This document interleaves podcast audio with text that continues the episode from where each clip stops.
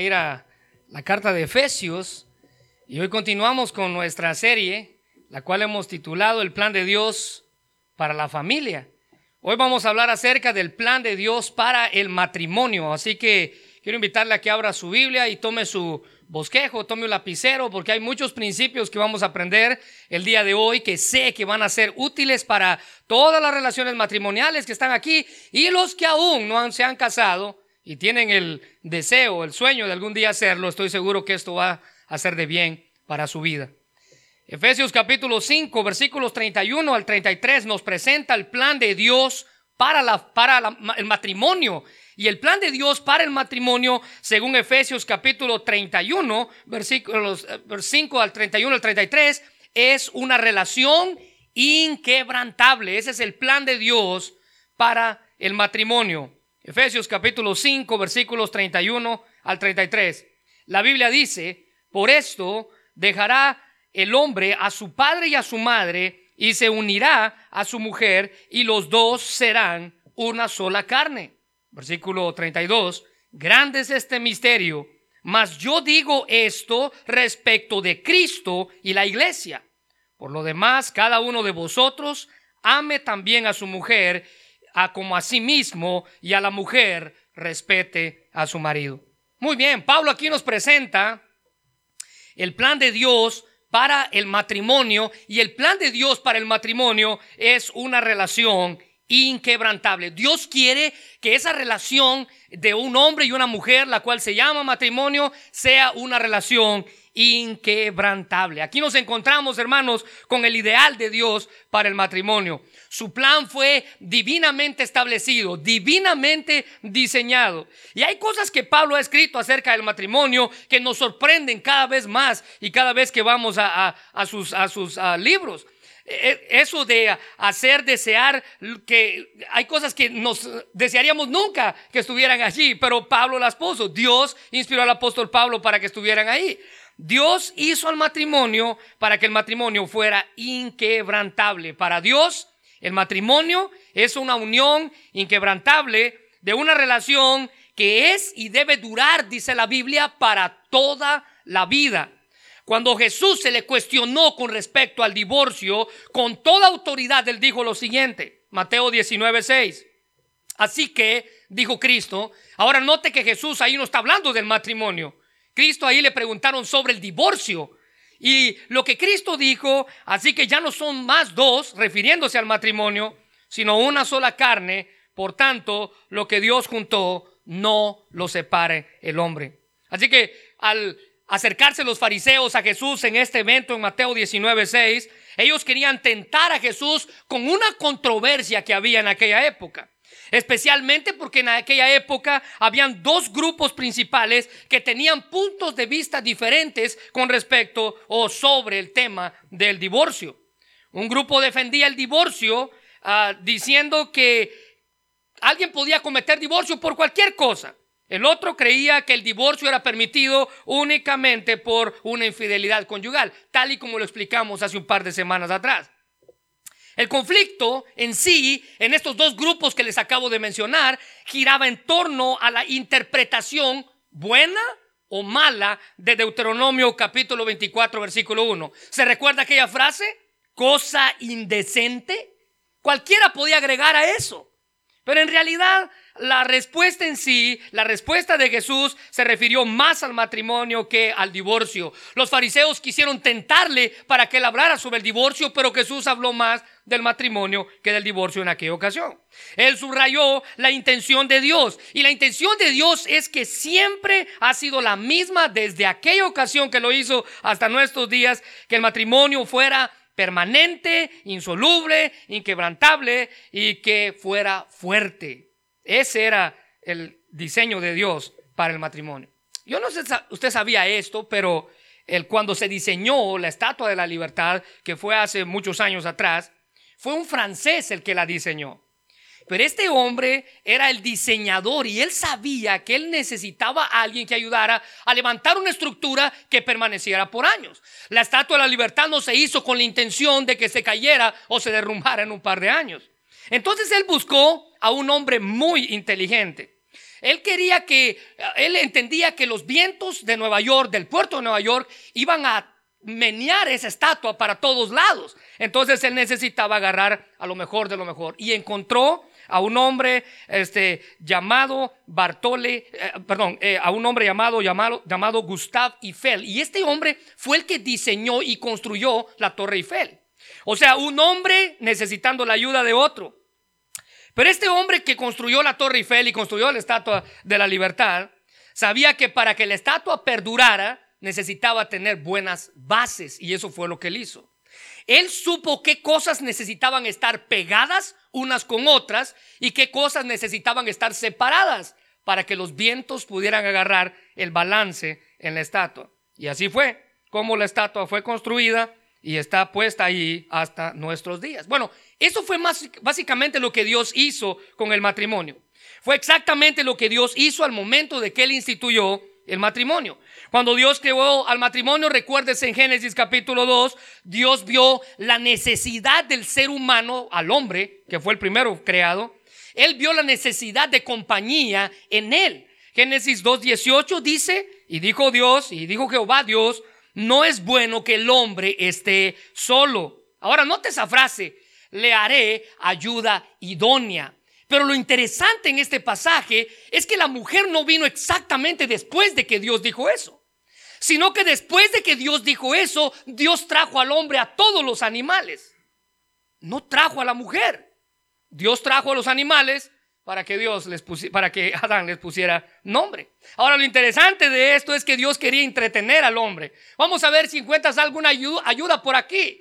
Inmediatamente después de este pasaje, dice la Biblia que Dios trae a todos los animales para que fueron creados para que Adán les pusiera nombre y uno por uno fueron nombrados. Entonces para el señor jirafa estaba la señora jirafa, para el señor elefante estaba la señora elefante, uno por uno fueron nombrados.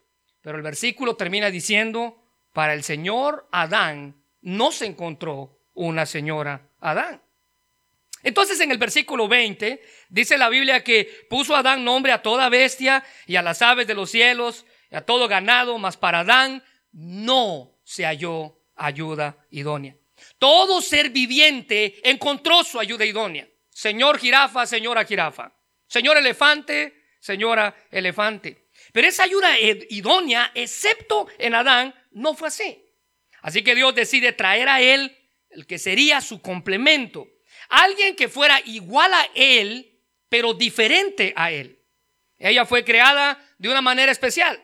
Note que toda la creación de Dios fue hecha de la nada. Dice la Biblia que Dios creó los astros, las estrellas, Dios creó las bestias del campo, Dios creó los animales, las aves y todo, de la nada. Pero cuando llega ella, ella fue creada de una forma especial. Génesis capítulo 2, versículo 22 dice, y de la costilla. Es decir, ella fue creada de otro igual que ella. De la costilla de que Jehová Dios tomó del hombre, hizo una mujer y la trajo al hombre. Vea Dios creativa, la forma creativa. Y la obra creativa de Dios no estuvo completa hasta que Él creó a la mujer. Él pudo haberla hecho del polvo de la tierra, así como hizo al hombre. Él pudo haberla hecho de la nada, así como hizo el resto de la creación, pero no lo hizo. La Biblia dice que Él decidió darle un sentido especial a la creación de este nuevo ser. Establecer esa institución, la institución más antigua como lo es el matrimonio. Y así fue. Génesis capítulo 2, versículo 23. Dijo entonces Adán, esto es ahora hueso de mis huesos y carne de mi carne. Es decir, ella es igual que yo. Ella se ve como yo, pero diferente a mí. Esta será llamada varona porque del varón fue tomada. Mire, muchos estudiosos dicen que ah, esa expresión hueso de mis huesos y carne de mi carne, significa una expresión de admiración. Algo más o menos como, wow. Él al verla vio, vio a esta mujer y él alzó sus ojos y abrió sus ojos lo más que podía. Ahora tiene que entender, él estaba viendo jirafas y, elefantes y se viene ella y ella es diferente. Ella, ella es igual que yo, pero diferente a mí. Al verla, dicen los estudiosos, él explotó de alegría, porque era igual a él, pero diferente a él. Mire, algunos dicen que el primer matrimonio fue muy diferente a nuestros matrimonios en nuestros días. Y quiero darle dos ejemplos que esta gente presenta. En primer lugar, dicen ellos que el matrimonio de ellos fue diferente al nuestro porque ellos no tuvieron suegros. Es decir, que Adán no podía echarle en cara a la mujer que ella no cocinaba igual que su madre. Ella no podía echarle en cara a él que él no se veía como su padre o que no trabajaba este, como su padre. Primera diferencia. En, segunda, en segundo lugar, ellos no tuvieron competencia. Ella no tenía con quién comparar a Adán diciendo como, a ver, ¿por qué no eres como aquel? ¿O por qué no, no eres como el marido de aquella? Y él tampoco podía hacer lo mismo. Cualquiera que sea la diferencia, hermanos, Dios instituyó el matrimonio de ellos al igual que lo hizo el de nosotros. Cualquiera que sea la diferencia, Dios instituyó el matrimonio como la entidad más poderosa del mundo para que fuera para toda la vida. Una relación inquebrantable. Entonces Dios crea a la primera pareja, los une y el problema es que ahora se han vuelto más que un matrimonio en una batalla de sexos. El hombre predomina, no, la mujer predomina. Alguien dijo que el matrimonio es la única guerra donde usted duerme con el enemigo. Ahora miren, no se trata de quién mande, quién predomine o quién haga qué. Lo que se trata, dice el apóstol Pablo, es que cada quien cumpla su papel en el hogar. A ella se le manda, usted sométase a su esposo. A él se le manda, usted sea líder de su hogar. No es una batalla, es un matrimonio. Ahora es momento de luchar por ese matrimonio. Especialmente, ahora, el primer mensaje les di unas estadísticas, pero déjenme compartir tres ahorita. Tenemos que entender, hermanos, que las estadísticas sobre el matrimonio son alarmantes. Uh, esta fue reciente y dice que uno de cada tres matrimonios terminan en divorcio. Pero de los matrimonios que se casaron por la iglesia, uno de cada cincuenta. Ahora escuche bien. Pero de los matrimonios que asisten regularmente a la iglesia, uno de cada mil cinco matrimonios termina en divorcio. Alguien está haciendo el trabajo. Alguien está haciendo su papel. Alguien está cumpliendo con el diseño de Dios para la familia. Así que necesitamos poner a Dios, como cantábamos ahorita, como el centro de nuestro hogar. El plan de Dios para el matrimonio es que el matrimonio permaneciera unido porque Él fue quien los juntó. Y Pablo aquí nos muestra que el matrimonio es una relación inquebrantable. Si usted se recuerda estos mensajes atrás, ya Pablo nos ha presentado el papel de la mujer, el papel que ella debe de cumplir en el hogar. Y esta es una sumisión voluntaria. Nadie la va a obligar, nadie le va a poner el pie en el cuello, nadie la va a someter. Es voluntaria. Si usted quiere, hermana, que su matrimonio sea inquebrantable, cumpla con su papel. Voluntaria.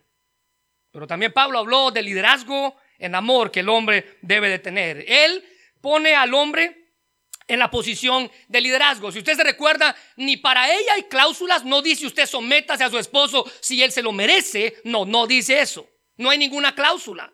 Tampoco para él dice someta o lidere a su esposa si, si ella se deja o si, o si ella quiere. No, tampoco dice. No hay ninguna cláusula descrita, simplemente órdenes. Y cuando usted entiende eso, usted puede darse cuenta que es Dios quien estableció lo que ha dicho. Ahora, al hombre no se le dice a ah, usted sea un déspota, usted sea un dictador. No, se le manda a liderar con amor. Y ahora Pablo, ya habiendo explicado el papel de ella, ya habiendo explicado el papel de él, ahora pasa a unirlo como un rompecabezas. Usted tiene la parte A, la parte B, y ahora vamos a ver qué es lo que Dios quiere de eso.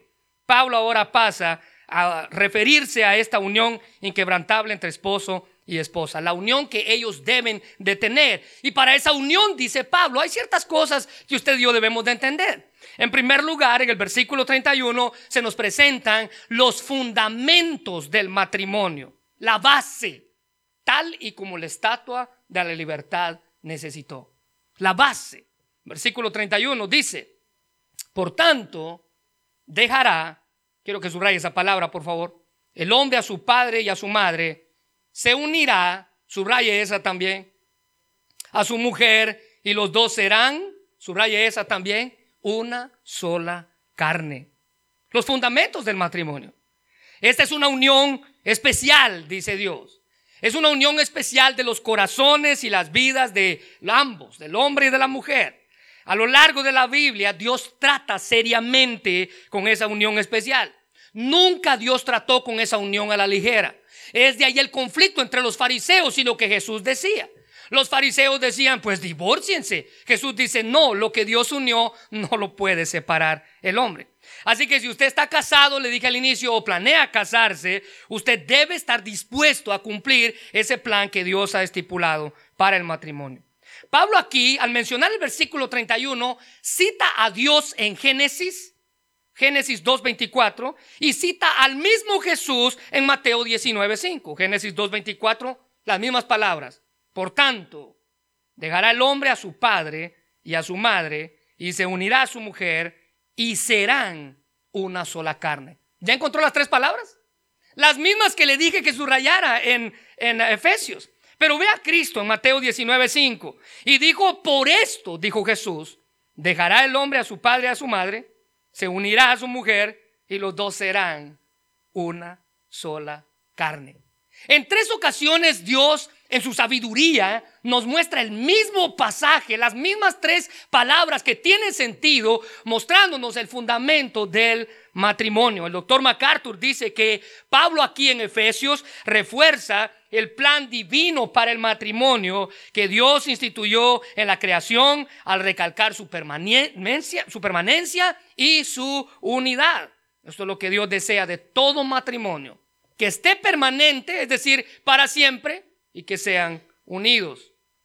Ahora, esta relación de la cual estamos hablando, en primer lugar, implica separación.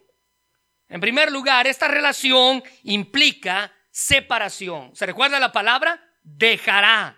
Esa palabra, hermanos, es un verbo intensificado que significa dejar atrás.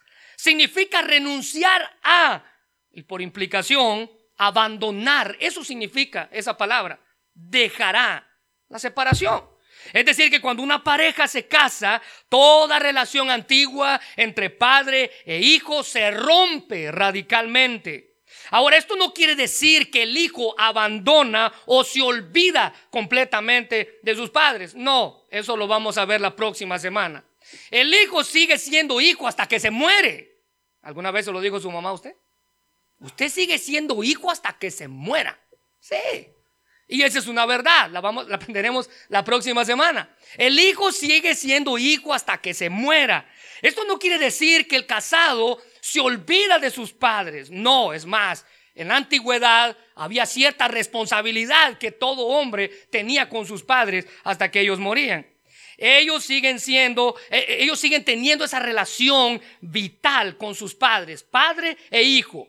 Pero ¿qué implica el dejarlos? ¿Qué implica el, renunciar a? ¿Qué implica el, abandonar, el dejar atrás a los padres? Bueno, lo que esto significa, dice Pablo, es que el casado ya no depende de sus padres, ni económicamente, ni sentimentalmente, ni emocionalmente.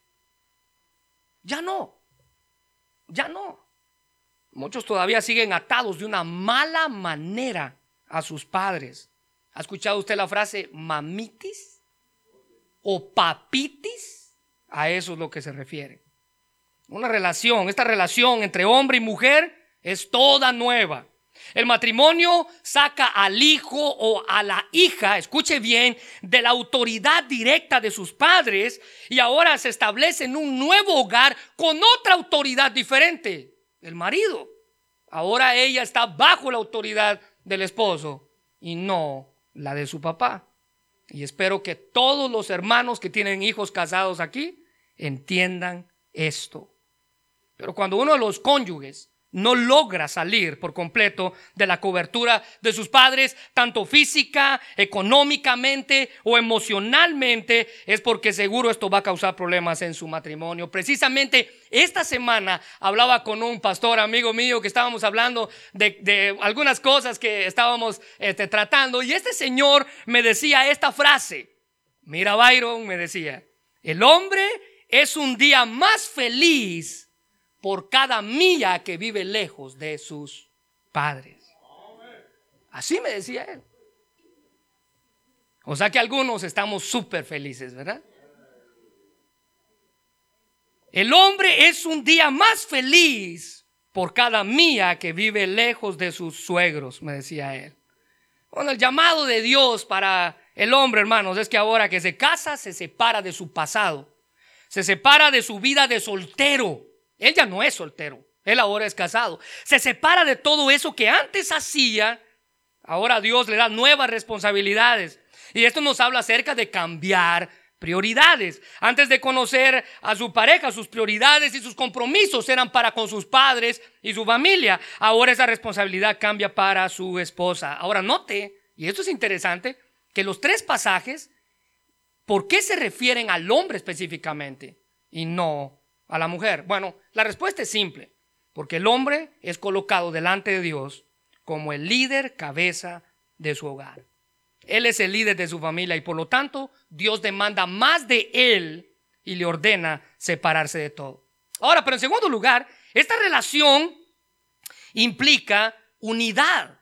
Esta relación implica separación e implica unidad. ¿Ya encontró la palabra? Se unirá a su mujer. Y esa expresión tiene un sentido literal, literal de pegar o juntar con cemento o con cualquier otra sustancia adhesiva, cualquiera que usted piense. Y la idea eh, de este principio es de adherirse el uno al otro de una forma inseparable o inquebrantable. Rompen sus vínculos con todo su pasado para establecer nuevos vínculos. Muchos dicen que mientras más tiempo usted pasa de casado, con la otra persona, más usted comienza a parecerse a ella y mi esposa ya empezó a preocuparse por eso. Mientras más usted pasa tiempo con esa persona, más usted empieza a parecerse a esa persona. La realidad, hermanos, es que mientras más unidos estamos, más cosas tenemos en común. Hay miradas cómplices, probablemente que nadie entiende. Hay sonrisas cómplices que a lo mejor nadie entiende. Algún guiño de los ojos, un pequeño gesto, un pequeño silbido que a lo mejor nadie entiende. Mientras más usted pasa tiempo con él o con ella, más comienza a parecerse el uno al otro. A eso es lo que Dios está refiriéndose aquí. Se unirá. Dios describe el matrimonio como ese vínculo permanente e irrompible. Es una descripción apta del ideal divino para el matrimonio. Alguien lo describió de la siguiente manera, una unión engomada por amor duradero que se niega rotundamente a romperse. Se niega rotundamente a romperse. De allí, hermanos, que Dios odia el divorcio, cualquiera que sea la situación. Y en un par de miércoles vamos a hablar de eso porque una de las preguntas trataba acerca del divorcio. Déjeme citar este versículo, aunque lo voy a citar el miércoles también, no este, sino entre un par. Malaquías 2.16 dice, de la nueva traducción viviente, que se me hizo la más clara, pues yo odio el divorcio, dice el Señor, Dios de Israel, divórciate de tu esposa, divorciarte de tu esposa es abrumarla de crueldad. Note que el señalamiento es para él. Y ahorita voy a explicar por qué. Dice el Señor de los ejércitos celestiales. Por eso guarda tu corazón y no le seas infiel a tu esposa. Dios, hermanos, ha aborrecido el divorcio y lo seguirá detestando porque destruye algo que Él ha ordenado para ser inquebrantable. Él, aborrece el divorcio en cualquiera que sean los términos o bajo cualquiera que sean las circunstancias. Así que no se debe optar por esta decisión apresuradamente. Recuérdese, ¿y por qué Dios señala al hombre principalmente? Porque recuérdese que en tiempos bíblicos el divorcio en aquel tiempo era practicado, y aquí hay una palabra, exclusivamente por los hombres. Solamente el hombre podía divorciarse de su esposa ella no podía divorciarse de él. Faltaban a la palabra dada a sus esposas, divorciándose para poder casarse incluso muchas veces con mujeres más jóvenes. obviaban el vínculo entre los cónyuges que Dios había establecido y el propósito que Él tenía para ellos. Trataban de romper todo compromiso del matrimonio como la unión que representa. Y mire, cuando Dios dice que se van a unir, es esa unión inquebrantable. Mire, es como tratar, usted alguna vez trabajó en esto, en la, construcción, usted sabe que si usted une dos ladrillos con cemento, y después trata de separarlos, más de alguno de los dos se va a quebrar. Pero usted no los puede separar intactos. Más de alguno de los dos va a sufrir alguna algo ahí, algo algo que va a pasar en el ladrillo. Usted no los puede sacar intactos. O es como tratar de separar estos dos frasquitos de sal y de pimienta que usted ha pegado con glue. Uno de los dos se va a tener que quebrar. Y eso es exactamente lo que pasa cuando han tratado de disolver la unión que Dios ha establecido para el matrimonio. Uno de los dos se va a quebrar. Una unión inquebrantable.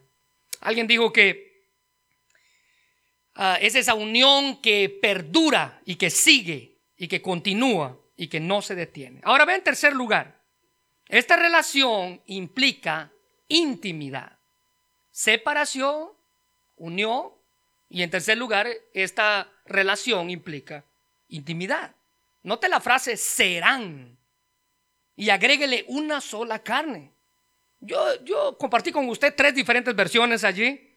La nueva traducción viviente dice, los dos se convierten en uno. La nueva versión internacional dice, los dos llegarán a ser un solo cuerpo. Y la traducción del lenguaje actual dice, para formar un solo cuerpo. Esa intimidad, hermanos, es cuando se convierten en una sola persona. Dios al momento del matrimonio ya no ve más dos personas por separado. Ahora ve una sola carne. Esa obra creativa de la cual hemos hablado. Esa obra que Dios estipuló. Esa intimidad de la que estamos hablando tiene que ser física, en primer lugar. Tiene que ser una intimidad física. Y como consecuencia de esa intimidad física, dice la Biblia, vienen los hijos concebidos en el matrimonio. Ellos llevan ese patrón genético, esas cosas que mamá puso en ellos y esas cosas que papá puso en ellos. Hay una mezcla de genes en sus hijos, cosas que usted puso, tal vez un mal carácter. Ah, no, ese lo heredó el otro, dice, ¿verdad? Tal vez el suyo, sí, su mal carácter, tal vez algún, algún aspecto físico, eh, ojos de algún color, cualquier cosa. Esos aspectos que hemos puesto a nuestros hijos es la mezcla de esa unión física. Tiene que ver con una literalmente intimidad sexual en el matrimonio. A eso se refiere esa palabra.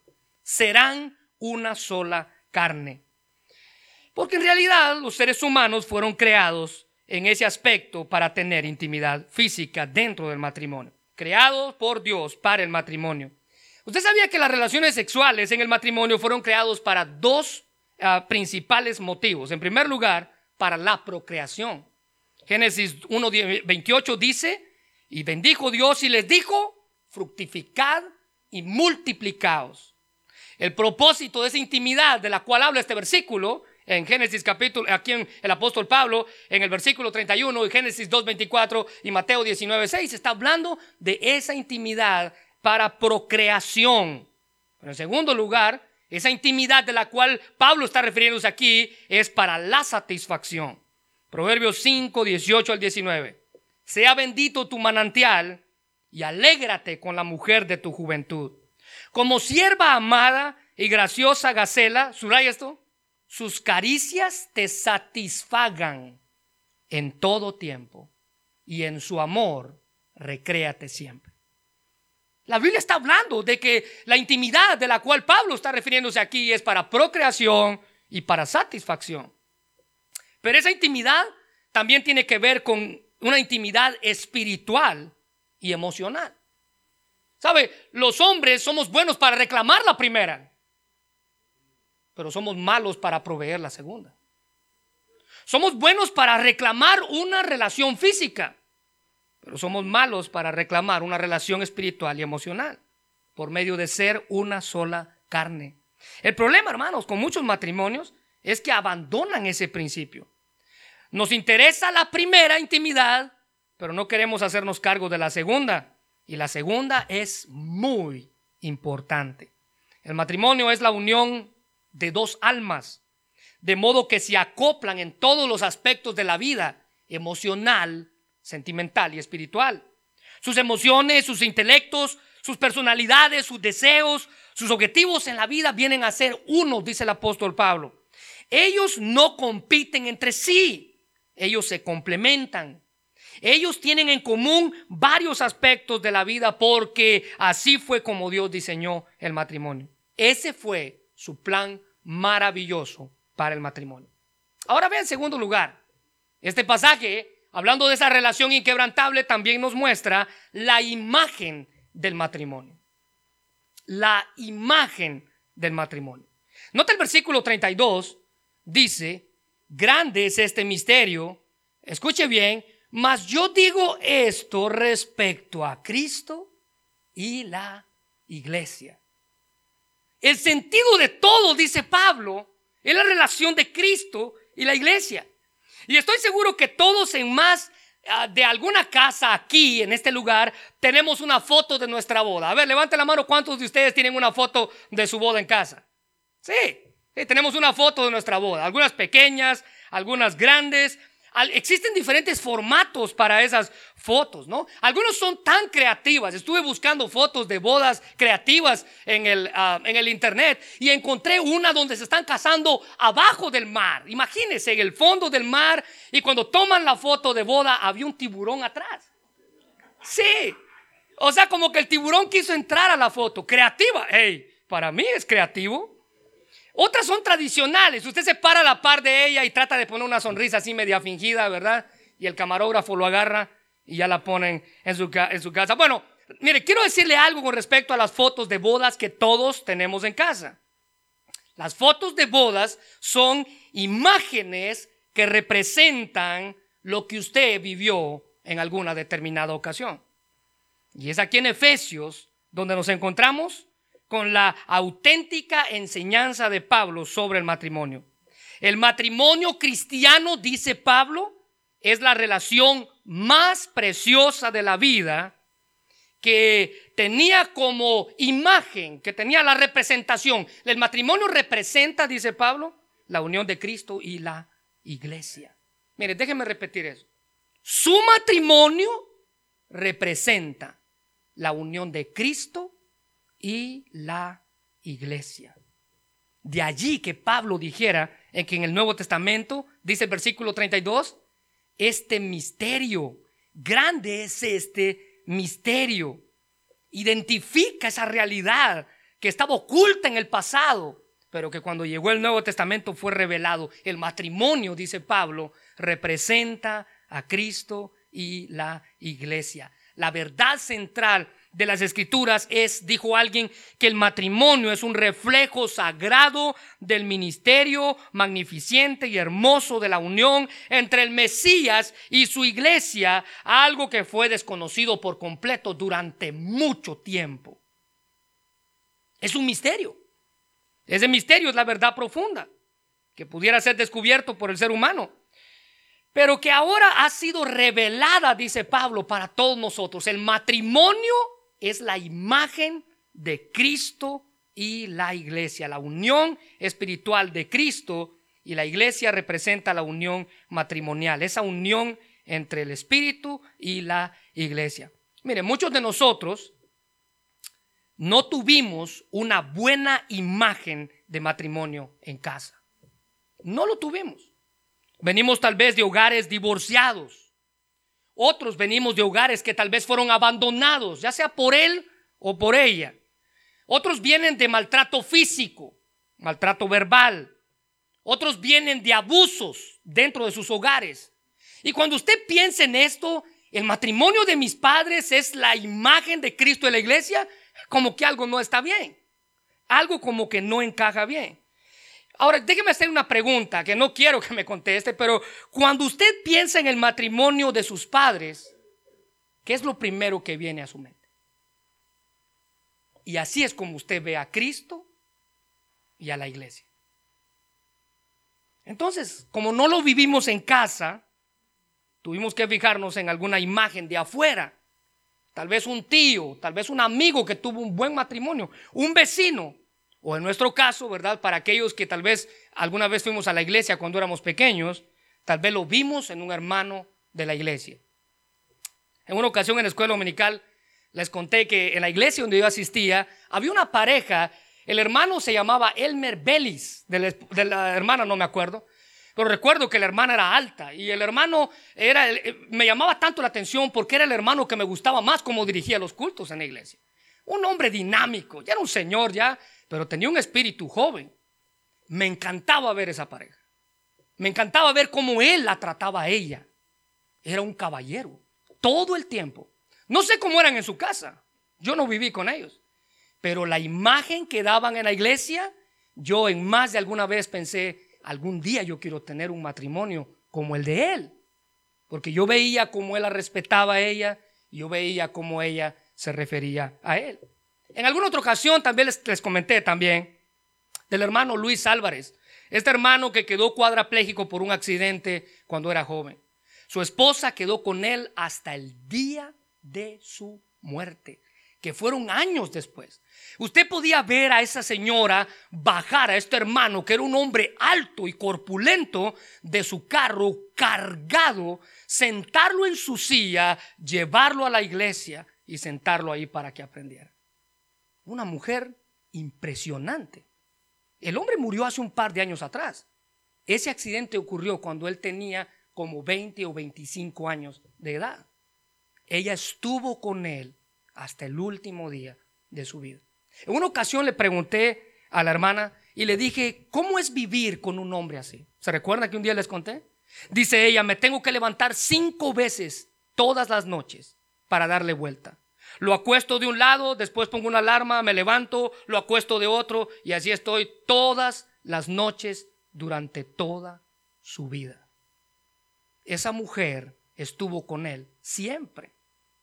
Esos son matrimonios, de ejemplo. Son matrimonios que representan la imagen de Cristo. Fueron matrimonios que siendo joven impactaron mi vida. Ahora, su matrimonio, les dije, es la imagen de Cristo y la iglesia.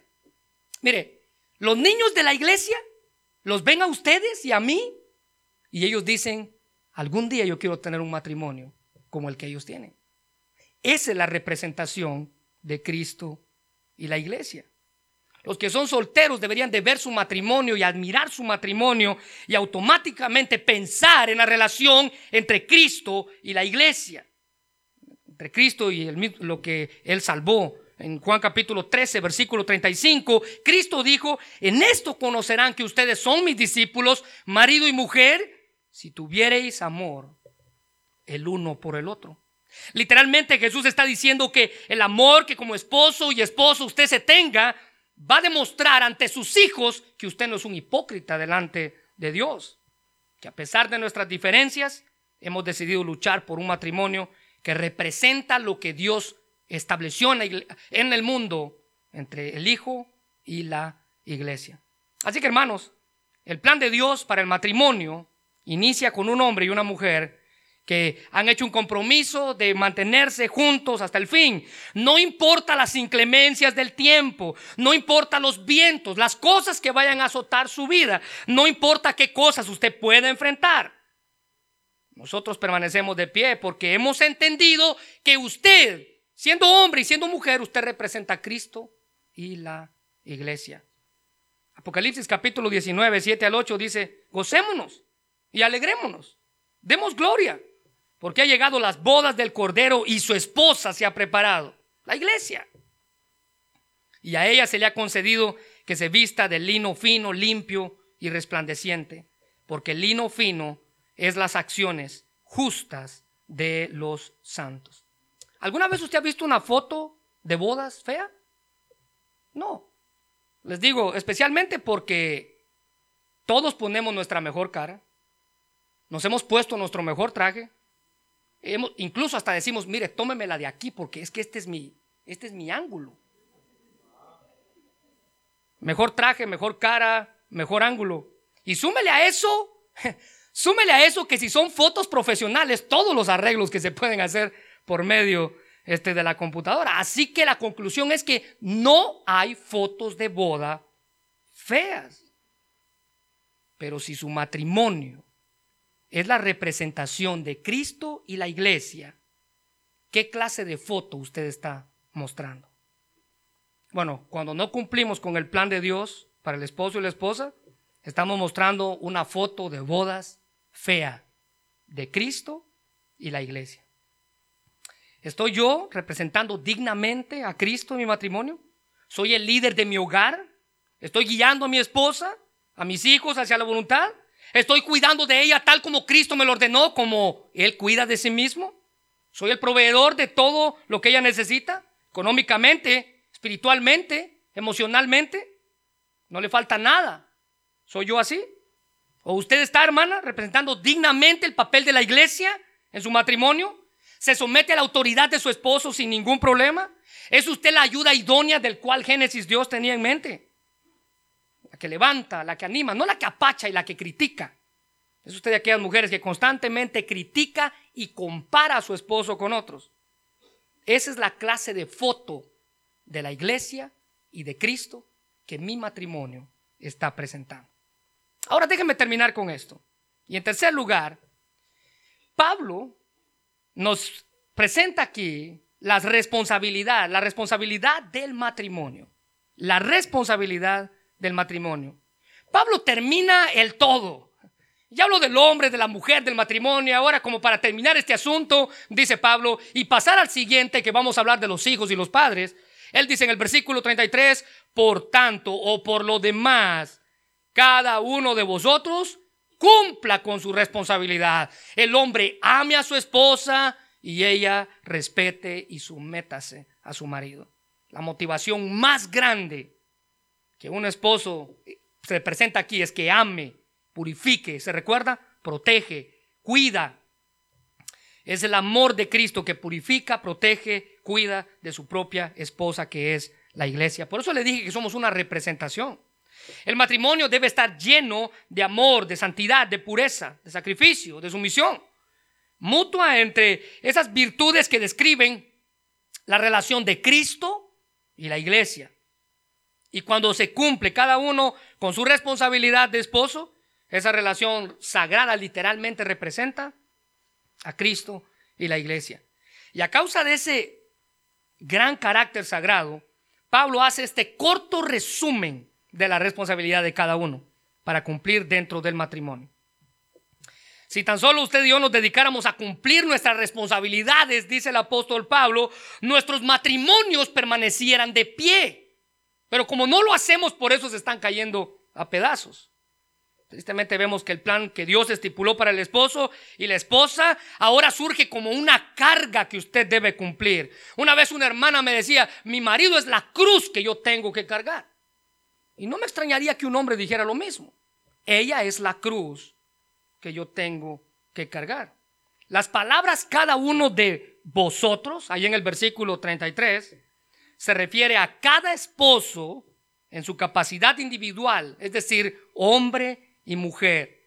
Eso es en contraste a la verdad que se enseña de que los de que ellos podían hacer lo que quisieran con sus propios cuerpos. No, no, dice Dios que la verdad que se enseña en la Biblia, que somos miembros de la iglesia, miembros del cuerpo de Cristo, así como ellos son miembros del matrimonio. Cada uno de vosotros, dice Pablo, significa que todos están incluidos. Podemos decir esto sobre la enseñanza del matrimonio. Y es fácil excusarnos para decir, mira, pero es que tú no conoces lo que ella ha hecho, o es que usted no conoce lo que él me hizo. Bueno, los maridos lo dicen como, mire, yo no soy muy cariñoso, así que no puedo cumplir con ese papel. El hecho de que no hayan sido cariñosos con usted, sus hijos y su esposa, no tienen la culpa. ¿Entiende eso? Hay gente que vive amargada de su pasado, porque nunca recibieron afecto y lo traen a su familia hoy y dicen es que a mí nadie me enseñó afecto. Recuérdese que usted es una nueva criatura. No es una excusa. O ella puede decir, es que yo no soy de ese tipo que de ese tipo de mujer que se somete a un hombre. Esa no es una excusa. Usted tiene una responsabilidad que cumplir. No importa cuál sea su disposición natural o la clase de crianza y enseñanza que usted ha tenido en su hogar, tenemos un objetivo al que apuntar y ese es el plan de Dios para el matrimonio.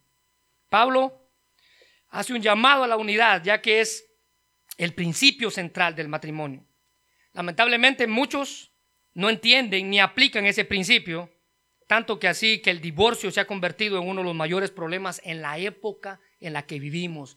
Y si usted se alarma por los por las estadísticas que dicen que uno de cada tres matrimonios se divorcia, piense en qué clase de generación nuestros hijos van a vivir. Probablemente cuando ellos se vayan a casar, uno de cada uno matrimonio se va a divorciar. Matthew Henry decía que todos los deberes del matrimonio están incluidos en la unidad y en el amor. Mientras adoramos y nos regocijamos en el amor codescendiente de Cristo, los maridos y las esposas aprendan sus deberes recíprocos. Cada uno cumpla con su responsabilidad. Así impedirán, dice Matthew Henry, males y se evitarán de muchos afectos penosos. La mujer, dice Pablo, respete a su marido. Esta palabra respeto es la misma que se usa a menudo para referirse como ese temor reverencial. Ya lo explicamos. Y pero el asombro aquí en sí es que a pesar de que lo sabemos, no lo aplicamos. A pesar de que lo sabemos. ¿Sabe qué tan ridículo es eso?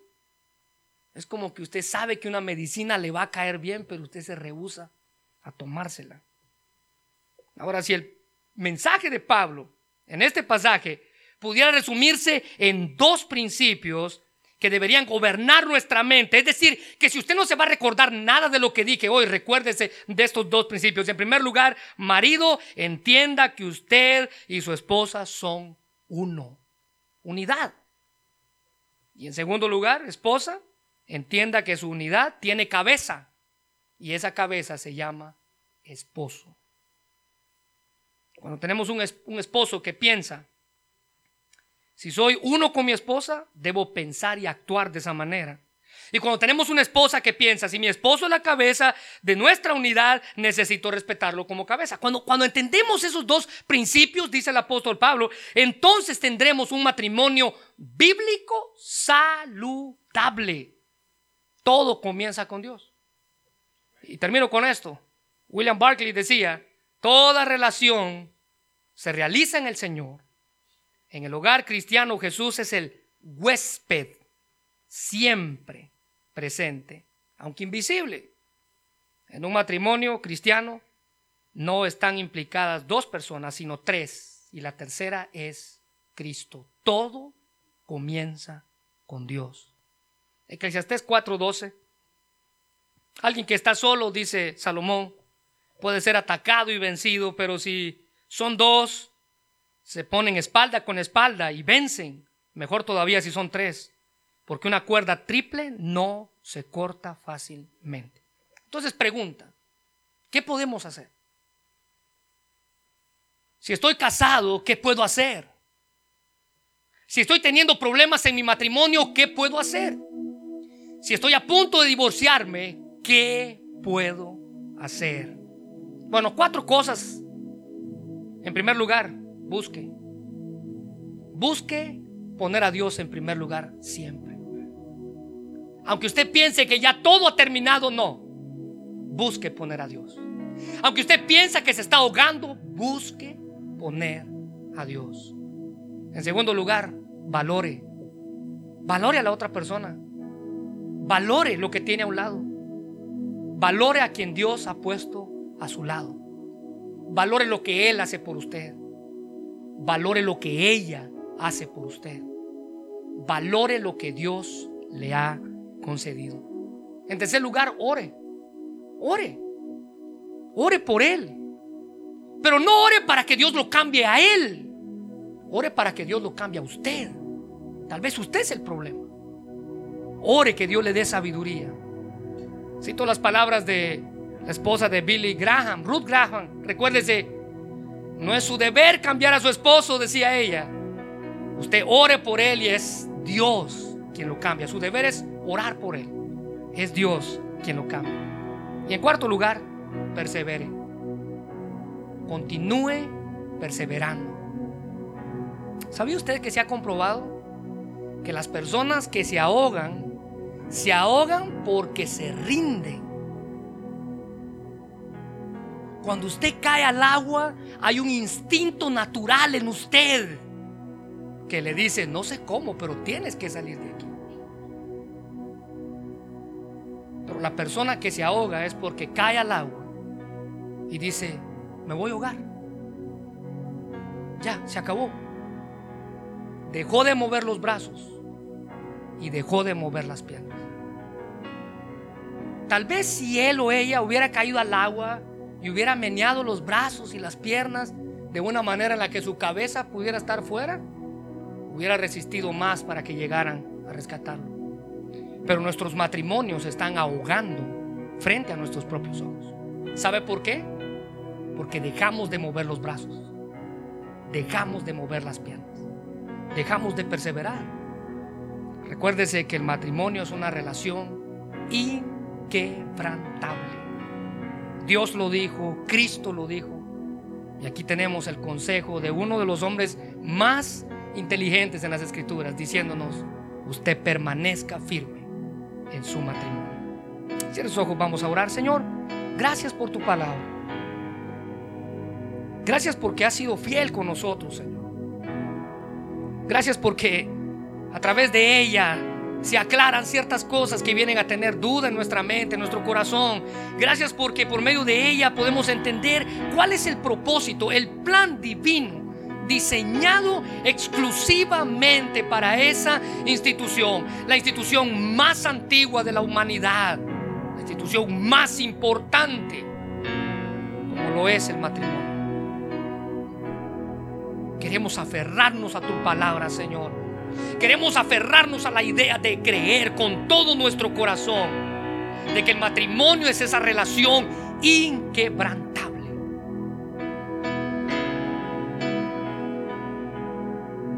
No se disuelve, no se rompe, no se separa, se mantiene. Gracias Señor por todos los matrimonios aquí que nos dan ejemplo a seguir Gracias Señor por aquellos matrimonios que alguna vez nos dieron ejemplo cuando éramos jóvenes. Ahora ayúdanos a nosotros aquí hoy a tener un buen matrimonio. Uno que entienda su plan. Uno donde el hombre entienda que él es líder de su hogar. Un matrimonio donde la esposa entienda que ella debe someterse a su esposo. Uno donde el hombre entienda que Él es el que guía, el que nutre, el que ama, el que hace su papel. Gracias, mi Dios, por tu palabra. Hermano, no quiero terminar esta tarde sin que usted pueda tomar la mano de su esposa ahí donde está. Y le dé gracias a Dios por él. Usted, hermana. Tome la mano de su esposo y dígale, Dios, gracias por el hombre que pusiste a mi lado. Gracias porque Él ha estado conmigo en las buenas y en las malas. Usted, hermano, ore por ella y dígale gracias porque ella ha demostrado su fidelidad a mí en todo momento y cuando los vientos azotaron mi casa, ella estuvo conmigo. Nunca me abandonó.